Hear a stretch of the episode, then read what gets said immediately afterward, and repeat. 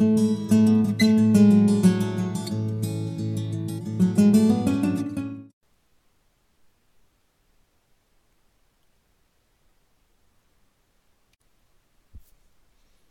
continuación vamos a resolver el siguiente problema de cinemática. Nos dicen que un cañón está disparando paquetes de emergencia a gente atrepada en el, tejado de un edificio inundado de altura h igual a 106 metros, con respecto a la posición del cañón.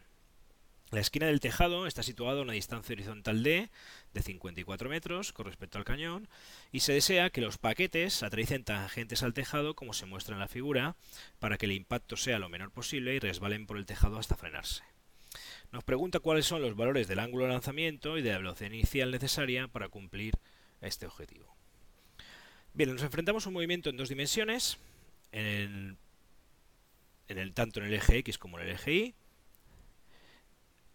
en el que tenemos que primero de todo definir nuestros ejes. Para mí el eje Y va a ser el vertical, el eje X va a ser horizontal y también va a ser positivo cuando vayamos para arriba y va, y va a ser también positivo cuando vayamos hacia la derecha. El tipo de movimiento que nos enfrentamos es un movimiento rectilíneo uniformemente acelerado. No es rectilíneo uniformemente acelerado en los dos ejes. En el eje X, como vamos a ver, no hay ninguna aceleración, con lo cual el tipo de movimiento que se va a realizar en el eje X va a ser de movimiento rectilíneo uniforme. Mientras que en el eje Y va a aparecer la aceleración de la gravedad, con lo cual el movimiento rectilíneo va a ser uniformemente acelerado. Si escribimos las ecuaciones para los dos ejes, Empezamos con el eje X. hemos dicho que el movimiento va a ser rectilíneo uniforme, es decir, que la posición final X va a ser igual a la posición inicial más la velocidad inicial en el eje X por el tiempo. Si hubiera aceleración, habría que añadir aquí a continuación un término que dependería de la aceleración en el eje X. Como no lo hay, pues no lo ponemos. La velocidad en el eje X pues va a ser siempre la velocidad inicial en ese eje y de nuevo, si hubiera aceleración, pues habría que añadir un término en el que tuviera en cuenta esa aceleración. Para el eje Y, ¿qué tenemos? La posición Y final pues va a ser igual a la posición Y inicial más la velocidad inicial en el eje Y por el tiempo y en este caso, como sí que hay una aceleración, más un medio de la aceleración inicial por el tiempo al cuadrado. Ahora veremos qué valor toma esa aceleración en el eje Y. Para la velocidad, pues la velocidad en el, eje Y va a ser la velocidad inicial en ese eje más la aceleración en el eje Y por el tiempo.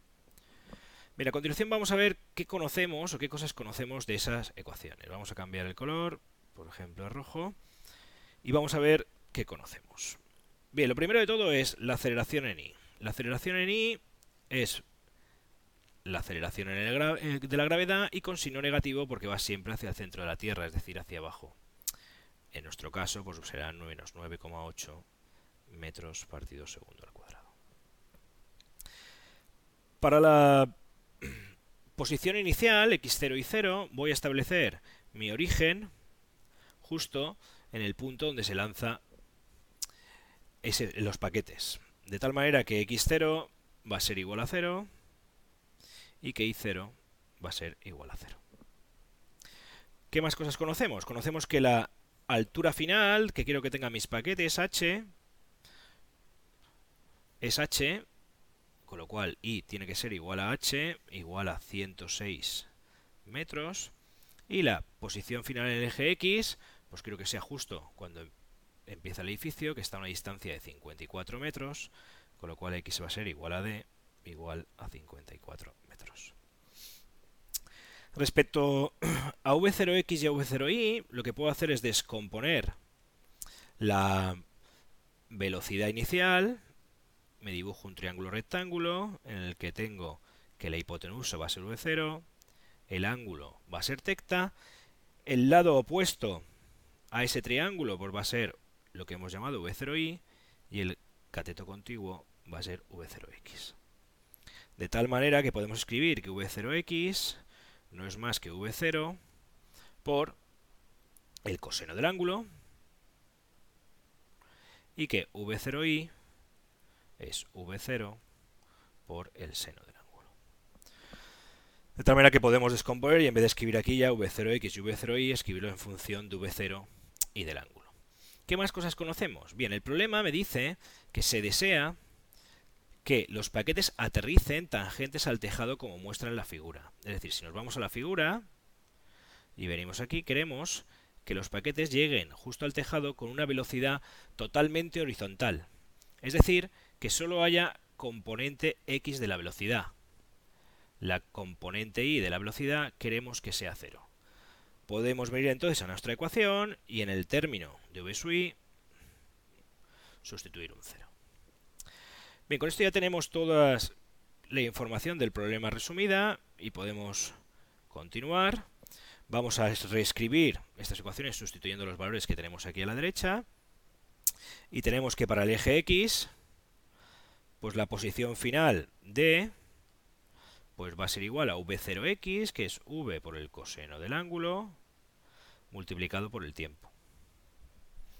vx, pues va a ser directamente, aquí se me ha olvidado un v0, v0 por el coseno del ángulo.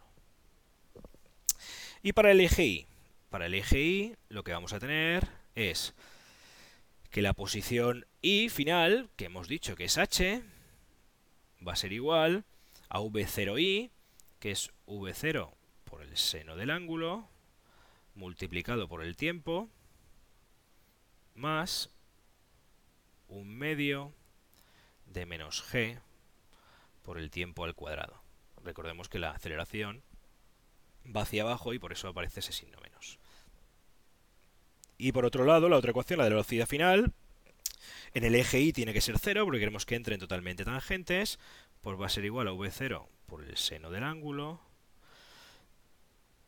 y puedo escribir directamente ya menos g por t.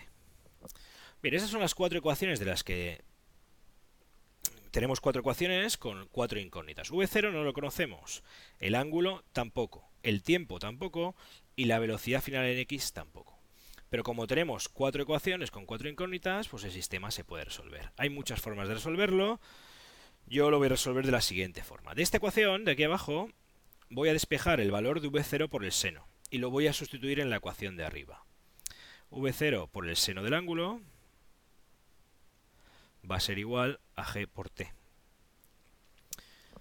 Cuando ya tengo ese v0 por el seno del ángulo igual a g por t, pues lo que voy a hacer es sustituirla en esta, es decir, sustituyo ese resultado aquí y me quedaría la ecuación como que h es igual a v0, perdón, en vez de v0 escribimos g por t, aplicando lo que tenemos aquí abajo, multiplicado otra vez por t, menos un medio de g por t al cuadrado.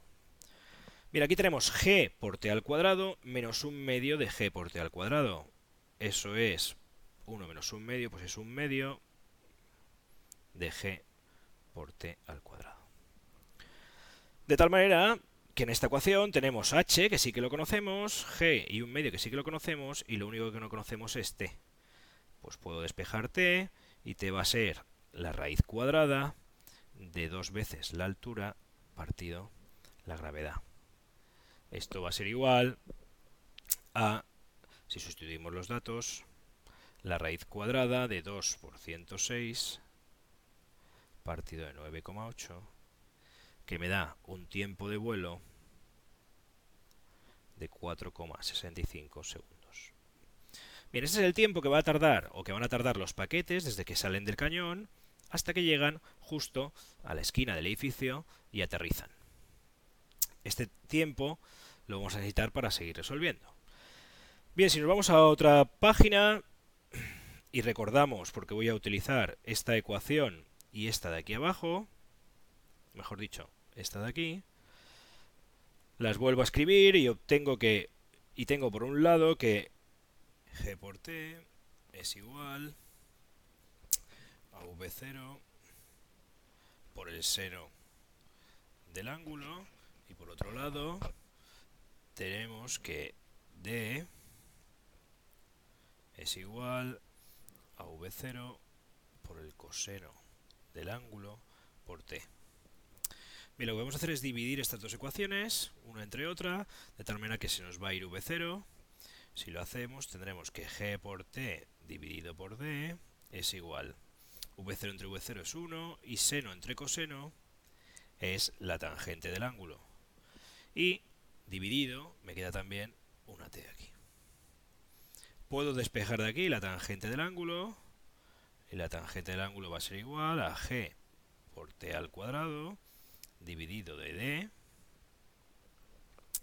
y aquí ya lo conozco todo, de tal manera que el ángulo va a ser igual al arco cuya tangente es, sustituyo ya los valores, 9,81, me hace falta el tiempo, que lo teníamos de antes, que es 4,65 segundos, con lo cual aquí aparece un 4,65 al cuadrado, y todo dividido por d, que son 54.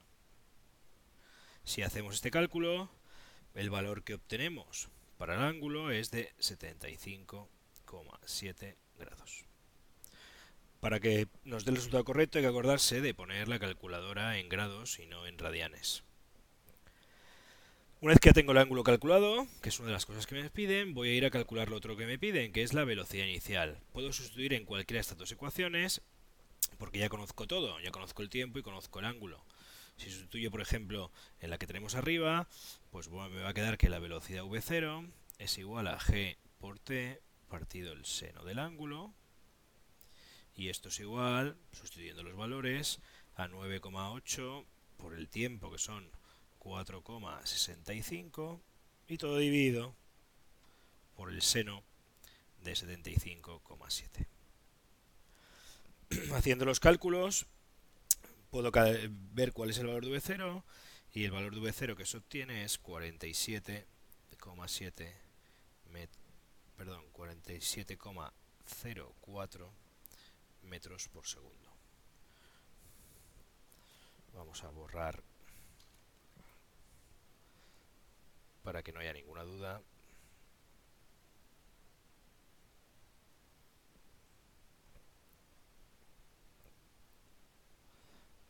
47,04 metros por segundo.